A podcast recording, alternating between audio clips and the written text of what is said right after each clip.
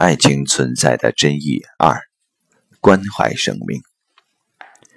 生命是自私的，佛家以此为具生我执，以及它是生来就存在的。人性本恶，说正基于此，所以许多人做事依据“人不为己，天诛地灭”，就让自己从许多道德负担中解逃。到如今，它更成为许多人的信仰。压根不相信会有生命超越乃至圣者的存在。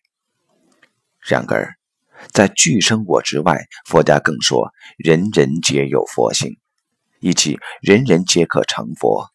在此，人既只为自己而活，更以其他人乃至众生为念。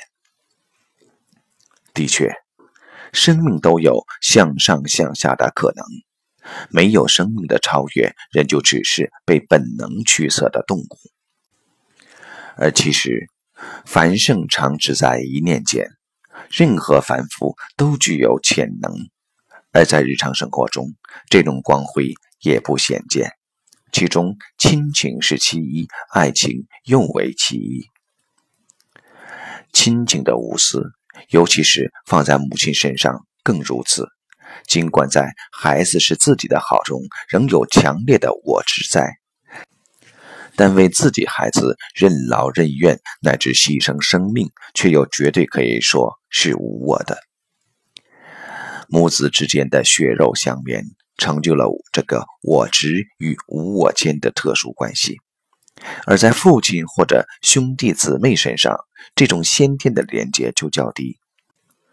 我执与无我这繁盛之间可能产生的辩证关系也较难兴起，对亲情的领略就需要更多后天的功夫。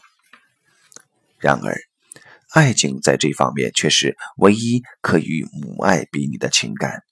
虽然两造间的关系在爱情中是全然后天的，但许多时候我们只爱恋一人，却并非是经由长期交往所致。它往往只源于先天莫名的冲动，让当事人自认我找到了。至于找到什么，只怕自己也说不清楚。但由这全然在己的冲动，他却能问世间情为何物，只叫生死相许地为对方牺牲。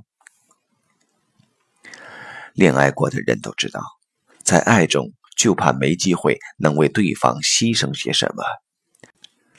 这种牺牲也并不仅是为了由此才能拥有对方，常常只在希望能让对方晓得就满足了。而有些人甚至更可以不在乎对方是否知道这些事。因得不到爱而生恨的人就属少数，大部分的失恋者只是惆怅、遗憾与失落。更有甚者，不少人。竟还能在这失落、遗憾中，以祝福来抚慰、超越、开阔自我。这种付出，而非一定要求回报的情境，可以说已近于母爱的层次。尽管爱情的出现是后天的，但生命会这样的寻寻觅觅，却源于一股无始以来最本能的冲动。因此。乃可以产生出类似母爱的高贵情操，两者的差别则在母爱犹如空气，受者往往视为当然，常浑然不觉它对生命的特殊意义；而爱情的出现却必然要对当事人产生一定的冲击。不少人到此才感觉自己的脆弱，也第一次警觉到自己还具有无私奉献、关怀另一生命的能力。除了母爱，爱情恐怕是促使自私冷漠的现代人活得还像个人的最重要力量。